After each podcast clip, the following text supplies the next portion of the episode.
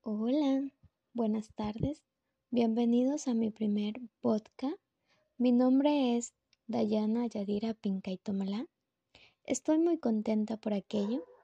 En este primer episodio vamos a hablar sobre un tema de suma importancia que se titula Análisis del tema de información. La primera frase motivacional es, la verdadera grandeza consiste en hacer que todos se sientan grandes. De Charles Dickens. Antes de comenzar, también este tema abarca a los gestores de referencias bibliográficas. ¿Qué es eso? Pues bueno, un gestor bibliográfico o gestor de referencias bibliográficas es software que permite crear, mantener, organizar, compartir y dar formas a las referencias bibliográficas de artículos de revistas como libros u otros tipos de documentos a partir de distintas fuentes de información como bases de datos, catálogos, repositorios, entre otros. Ahora sí, ¿qué es analizar la información? El análisis de información forma parte de, de procesos de adquisición y aprobación de conocimientos latentemente acumulados en diferentes fuentes de información. El análisis busca identificar la información que sea útil, es decir, aquella que interesa al usuario a partir de una gran cantidad de datos.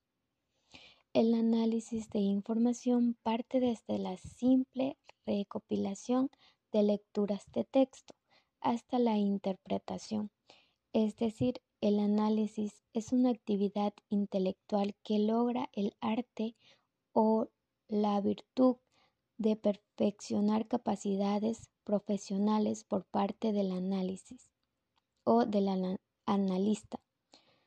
Todo esto gracias al empleo de métodos y procedimientos de investigación, ya sean cuantitativos o cualitativos, que les permiten separar lo principal de los accesorios y lo trascendental de lo pasajero a lo superfluido. Analizar la información. Siempre cuando leemos un texto, tenemos que buscar diferentes fuentes para obtener o ver si son similares, para así obtener una respuesta y formularla.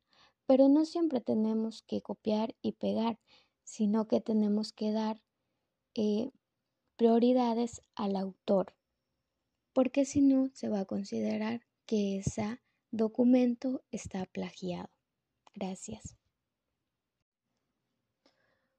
Hola. Muy buenos días.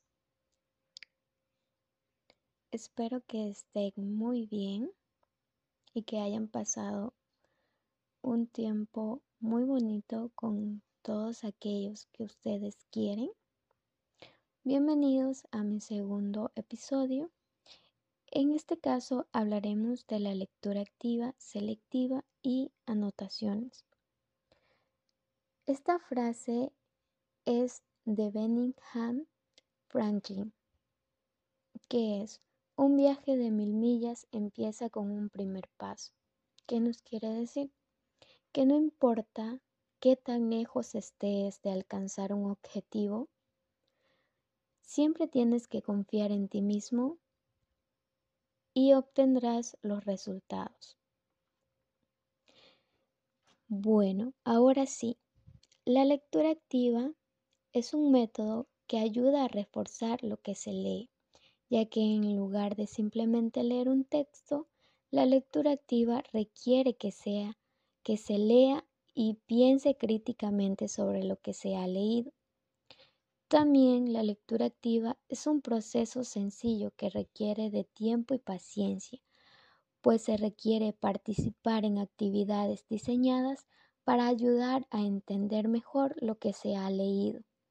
por lo que se adquiere una mayor comprensión y mejor retención de información. Beneficios de la lectura activa. La lectura activa tiene muchos beneficios entre sí, pero uno de, unos de ellos es desarrolla, desarrollo del hábito de lectura, incremento de pensamiento crítico, mayor retención de información como hemos mencionado antes, crecimiento de la seguridad en uno mismo. Y por último y no menos importante, curiosidad por la actualización de conocimientos. Daremos algunos pasos y algunas técnicas para una lectura activa. Bueno, su ejecución es muy sencilla. Cada dos o tres párrafos nos detendremos a pensar sobre lo que hemos leído y si se ha dirigido correctamente. Eso sí, antes de nada, hemos de alejarnos de cualquier distracción como la televisión, las redes sociales o el móvil. Debemos limpiar la zona de lectura para que sea cómoda y adecuada. Además, recordemos leer el índice del libro o el resumen para saber de qué se va a tratar o las estructuras de libro o temario. Con eso obtendrás una lectura activa muy bonita y desarrollada, para que así puedas captar todos los conocimientos necesarios y ponerlos en prácticas y luego comentarlos con tus amigos, tus familiares o allegados. ¿De qué te ha impresionado aquel libro, revista científica otras cosas más. Gracias.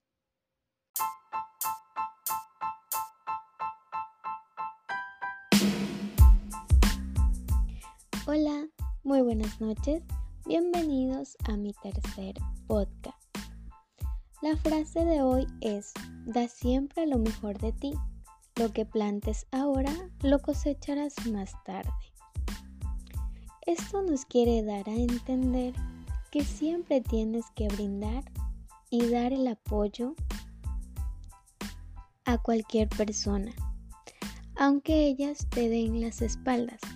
Ya sé, suena un poco triste, pero es cierto, Dios nunca te abandona. Y si no te premia al instante, te premia después. Bueno, el tema de hoy es cómo citar y referenciar los documentos. Ok, las citas identifican las fuentes para los lectores y les permite ubicarlas en las listas de referencias de documentos lo importante es citar y referenciar las fuentes que se utilizan para desarrollar las ideas del texto.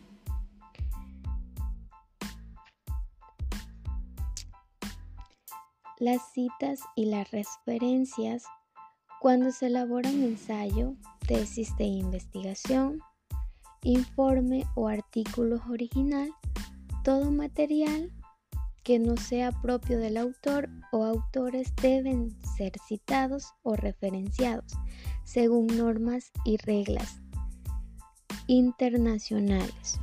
Esto no es solo de, de una institución, sino que es de todo el país, es global. Las citas identifican las fuentes para los lectores y les permite ubicarlas en las listas de referencias de documentos. Tipos de citas. La cita textual transcribe frases enteras de otro autor o de un trabajo propio previamente publicado.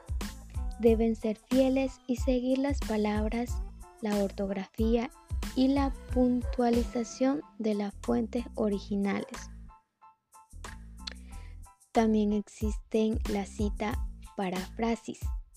Se da cuando el autor toma la idea o concepto de otro autor o texto y lo resume en sus propias palabras. Al final de todo documento se debe detallar las fuentes bibliográficas consultadas para sustentar el texto. Las referencias deben presentarse de manera uniforme y ordenada, alfabéticamente. Por ejemplo, hay fuentes de libros,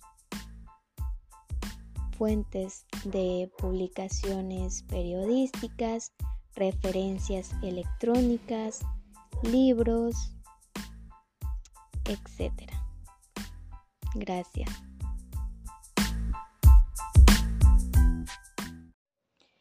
Hola, muy buenas tardes. Bienvenidos a este cuarto episodio. Espero que hayan tenido un excelente día y estén teniendo una excelente tarde. Bueno, la frase de hoy es, la derrota no es el peor de los fracasos, no intentarlo es el verdadero fracaso. De Jorge Edward Godberry. Ahora sí, vamos al tema. ¿Por qué citar? ¿Qué es citar?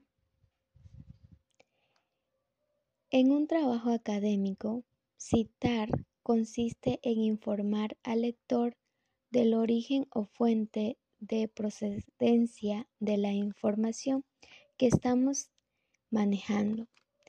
Es decir, facilitamos los datos necesarios para identificar los trabajos previos que hemos utilizado en nuestra investigación. ¿Por qué es necesario citar? El sistema de citación es ya una norma habitual en el que el mundo de la publicación y comunicación científica se hace por varias razones. Argumentar, aclarar, reforzar y reutilizar ideas o datos basándose en trabajos anteriores. Contextualizar el tema que tratamos, analizar antecedentes y estados de la cuestión y así evitamos el plagio. Reconocimiento y créditos a ideas, datos, metodologías, etc. en trabajos previos identificar y facilitar acceso a los lectores a la fuente original de la información para que puedan evaluarla, ampliarla y demás. ¿Qué no es necesario citar?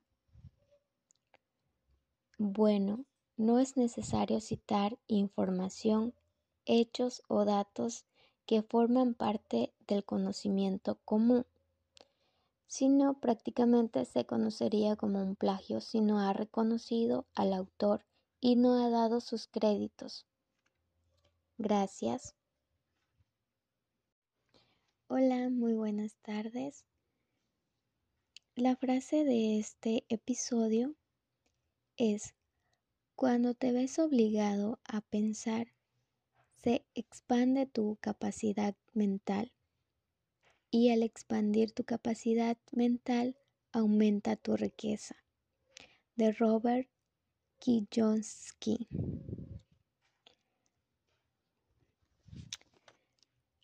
El tema es ¿qué se cita? Esto se abarca con los gestores de referencias bibliográficas. Bueno, ¿qué se cita? Las ideas, opiniones o teorías de las personas. Cualquier dato, estadística, gráfica, imagen, cualquier información que no sea de conocimiento público. hechos para que no es necesario citar la fuente, cualquier referencia o palabras de otra persona, el parafraseo de las palabras de otra persona. Ahora, ¿para qué debemos citar? Para ampliar un texto, reforzar o aclarar una idea, aumentar o referir a las fuentes en las que están fundamentadas el trabajo, remitir a otras secciones de texto, iniciar una discusión y por último, y no menos importante, dar una definición. Clasificación de citas. Bueno, en esta tenemos cita textual o directa. Una cita textual debe ser fiel y transcribir el texto palabra por palabra de otro autor o de un documento propio previamente publicado. Al hacerlo, el texto pone entre comillas, acomodándonos a los datos del autor, año y número de páginas de donde se extrajo. Los elementos de una cita textual deben colocarse en distintos orden, dependiendo si lo que se quiere especificar es el contenido, el autor o el año publicado. Citas textuales cortas tienen menos de 40 palabras y se incorpora al texto que se está redactando entre comillas dobles. Cita textual corta con énfasis en el contenido. El contenido de la cita va primer lugar en millado y al final entre para, para entre paréntesis, el autor y autores, el año y la página. Cita textual corta con énfasis en el año. En este caso se anotará primero el año, seguido del nombre del autor, la cita entre comillas y al final entre paréntesis y la página. Citas no textuales o indirectas. Las citas no textuales o indirectas consisten en un resumen breve o parafraseado de otra parte o obra de, o de todo aquello. Existen dos tipos de citas no textuales, la específica y la general. Citas no textuales específicas. Se refiere a una parte de la obra se escribe sin comillas e incluye la o las páginas de donde se ha resumido. Cita no textuales generales. Resume el contenido total de un escrito, va sin comillas y, y no se agrega el número de páginas. Las referencias bibliográficas. Una referencia bibliográfica es el documento de elementos suficientes detallados para identificar las fuentes de lo cual se extrae la información. Las referencias incluyen elementos esenciales y complementarios. Los esenciales son aquellos sin los cuales no se podría identificar un documento como autor título y pie de imprenta. Los elementos complementarios son datos útiles que se agregan a los esenciales. Por ejemplo, números de páginas, nombres de traductor, prologuista, colección o series, números de tomos, etc. Gracias. Hola, buenos días. Bienvenidos a este sexto episodio que es el título Estilo bibliográfico. Hay una gran variedad de estilos de referencias bibliográficas diferentes. En otros tiempos, cada disciplina seguía sus propias reglas de creación de referencias, pero hoy en día existe una tendencia creciente entre las facultades y universidades a escoger un único estilo. Entre los estilos de referencias bibliográficas más populares en el país se incluyen los estilos APA, Chicago y Harvard. Estos estilos, entre otros, se son ampliamente utilizados en muchas disciplinas académicas de muy diversas naturalezas.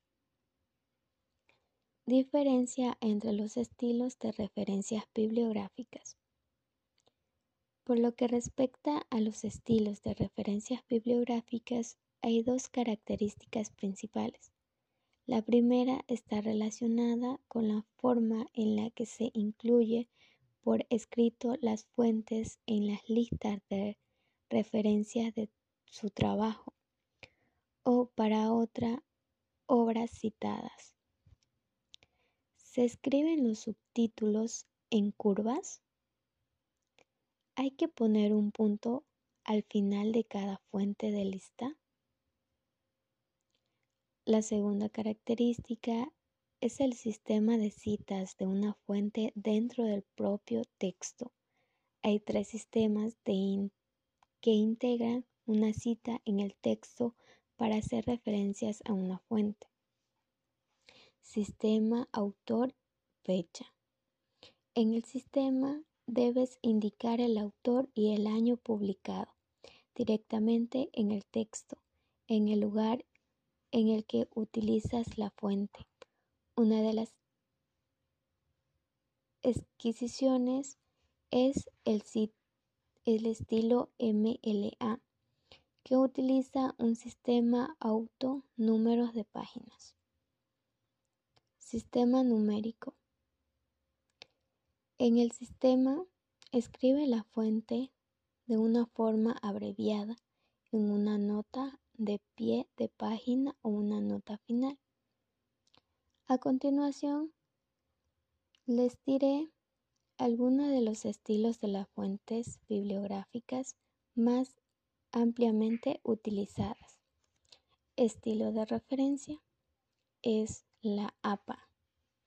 Ciencia, disciplina, ciencias sociales. Sistema de citas, autor y fecha. En el segundo tenemos Harvard, que es económicas que es autor y fecha. Chicago A. Humanidades, notas. Chicago B. Humanidades, autor y fecha. Turabian, Humanidades, Esper, Filosofías, notas. AMA, Medicina, numérica. AAA, Estudios sociales, numéricos. NLM. Medicina número. Las normas APA son uno de los estilos de referencias bibliográficas más populares en la escritura académica. Las normas APA fueron creadas por la American Colloquial, siendo utilizadas en su comienzo en los campos de la psicología y la ciencia social.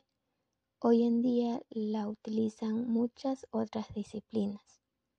Las normas APA se basan en un sistema autofecha, en el que se cita la fuente de forma abreviada dentro del propio texto en la lista de documentación que se emplean las referencias en su totalidad. Tenemos Hardback. El estilo hardback se utiliza con frecuencia en el campo de la economía. No existe una guía oficial del estilo, lo cual quiere decir que existen algunas variaciones. Algunas de las organizaciones que han publicado Una guía de estos son Australia, al igual que las normas APA, el estilo Harvard se basa en el sistema autor y fecha. De hecho, es muy similar a las normas APA. Chicago. Es un estilo que fue publicado por The Chicago Manual of Stern y se utilizará en las humanidades.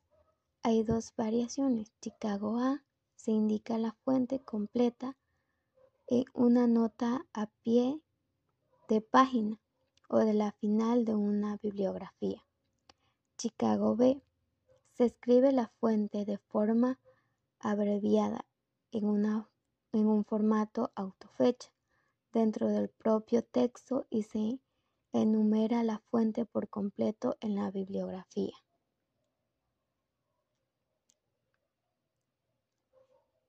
Oscola. El estilo Oscola se utiliza en las facultades de derechos. Se trata del estilo predominante de referencias para la escritura académica legal de inglés. El estilo Oscola utiliza un sistema de notas, incluyendo una descripción completa de la fuente en la nota a pie de página. MLA el estilo MLA fue desarrollado por la Modern Lengua Association y es especialmente popular en los estudios de idiomas y filologías. El estilo MLA utiliza un sistema autor-número de página. Y hay muchos más. Hola, sean bienvenidos a este séptimo episodio. Y la frase motivacional de hoy en día es, aquellos que tienen el privilegio de saber, tienen la obligación de actuar, de Albert Einstein.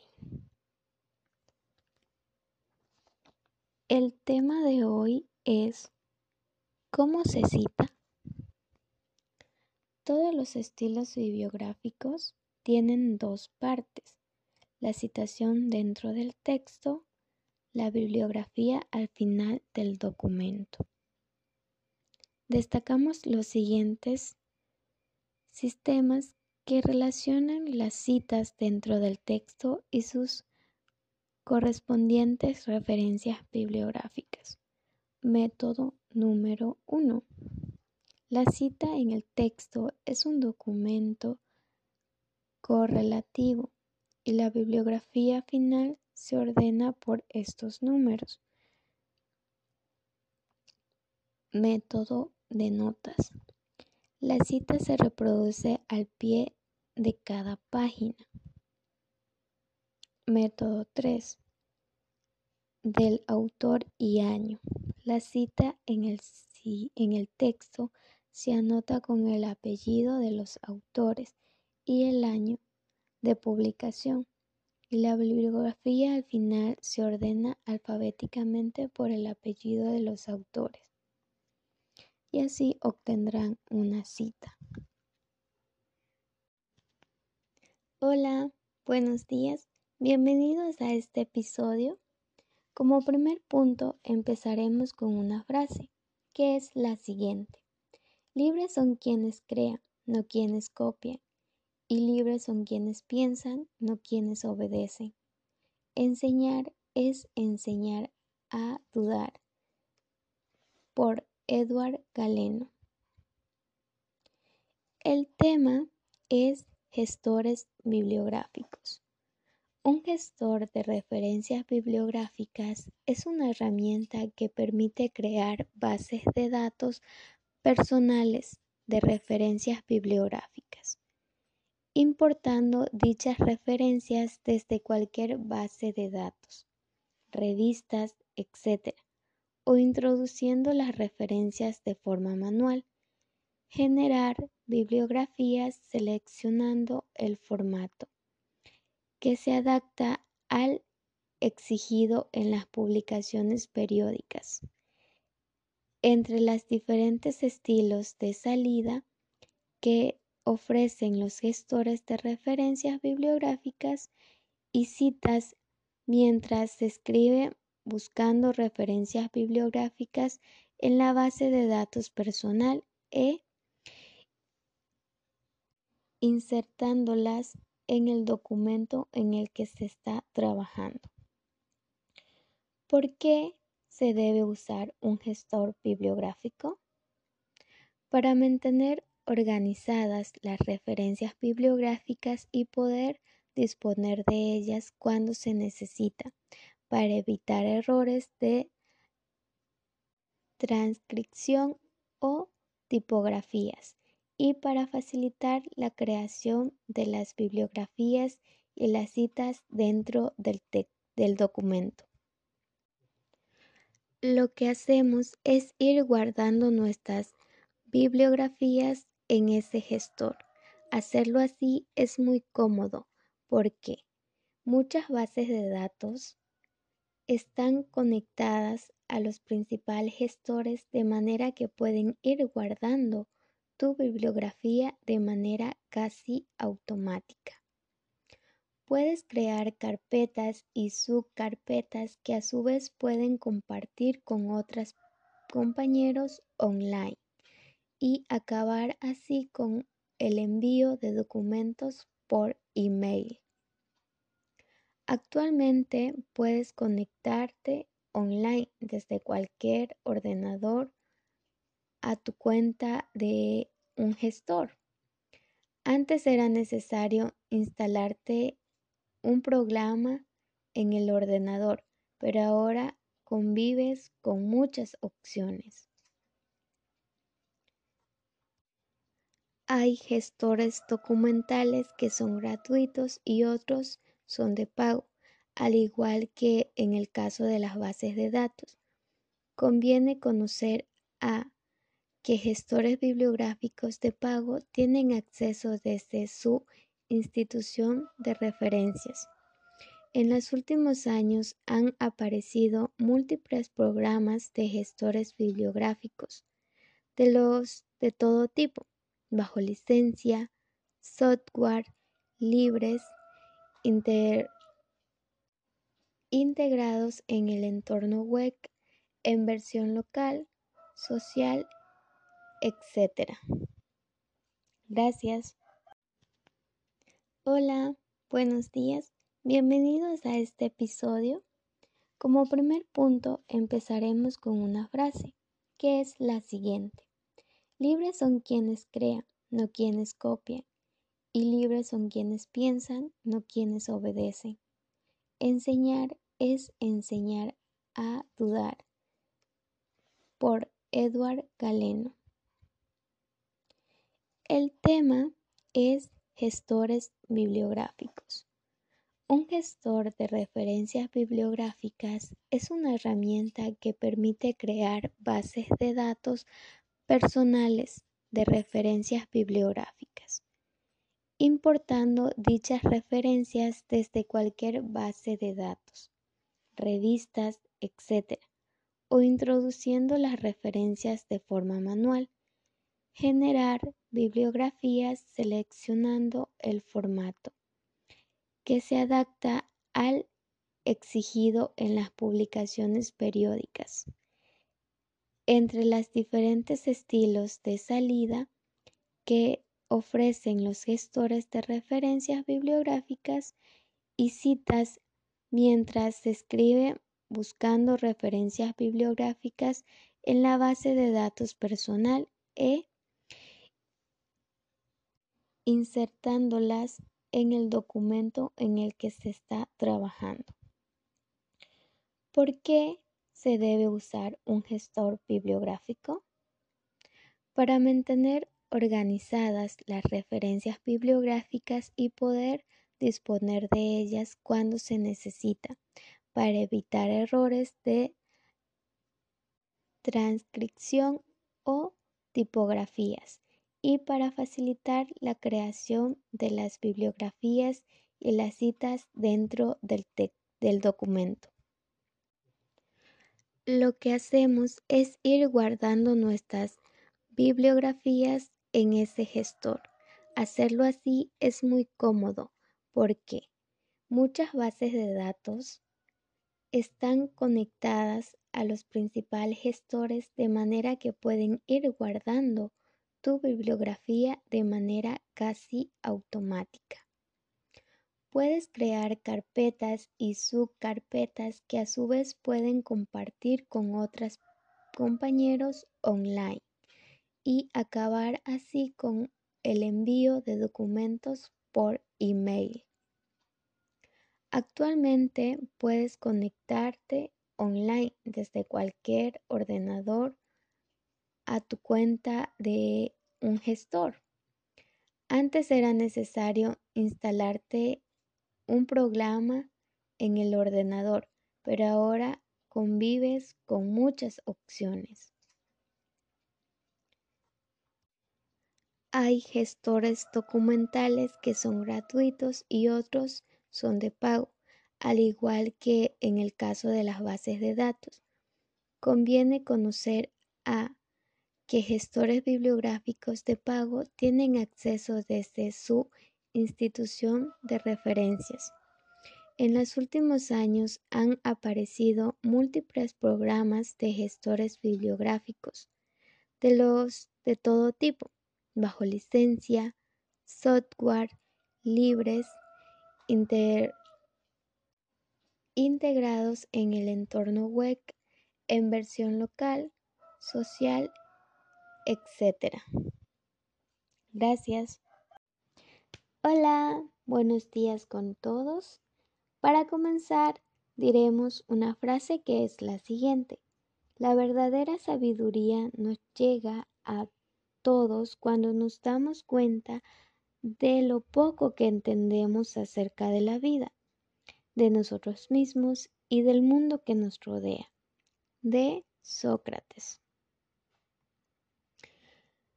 El tema se trata sobre la clasificación de los gestores.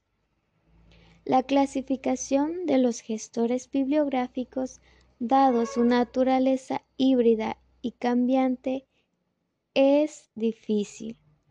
A continuación les mencionaré una clasificación que atiende a los orígenes de cada gestor y que tienen una finalidad merantemente didáctica. Actualmente muchos de los gestores que nacieron como software de escritorio tienen su versión en aplicaciones online, como es el caso de Sotero. Primero, gestor de escritorio. Son las primeras aplicaciones que empezaron a utilizarse y su uso implica instalación en el disco duro. Las primeras en comercializarse pertenecen a una empresa Thomson de pago y son principalmente referencias Manager y EndNote. Segundo, gestores de referencias bibliográficas de entorno web online. Tener que, tener que depender del ordenador en el que tuvieras instalado el gestor de escritorio era un aspecto poco práctico y los anteriores modelos evaluaron aplicaciones online dando lugar a una nueva generación de gestores que permitían acceder desde cualquier dispositivo y el almacenaje en la nube. Entre los gestores más populares que se desarrollan en el entorno web, tanto de pago como de acceso gratuito, pueden señalarse los siguientes.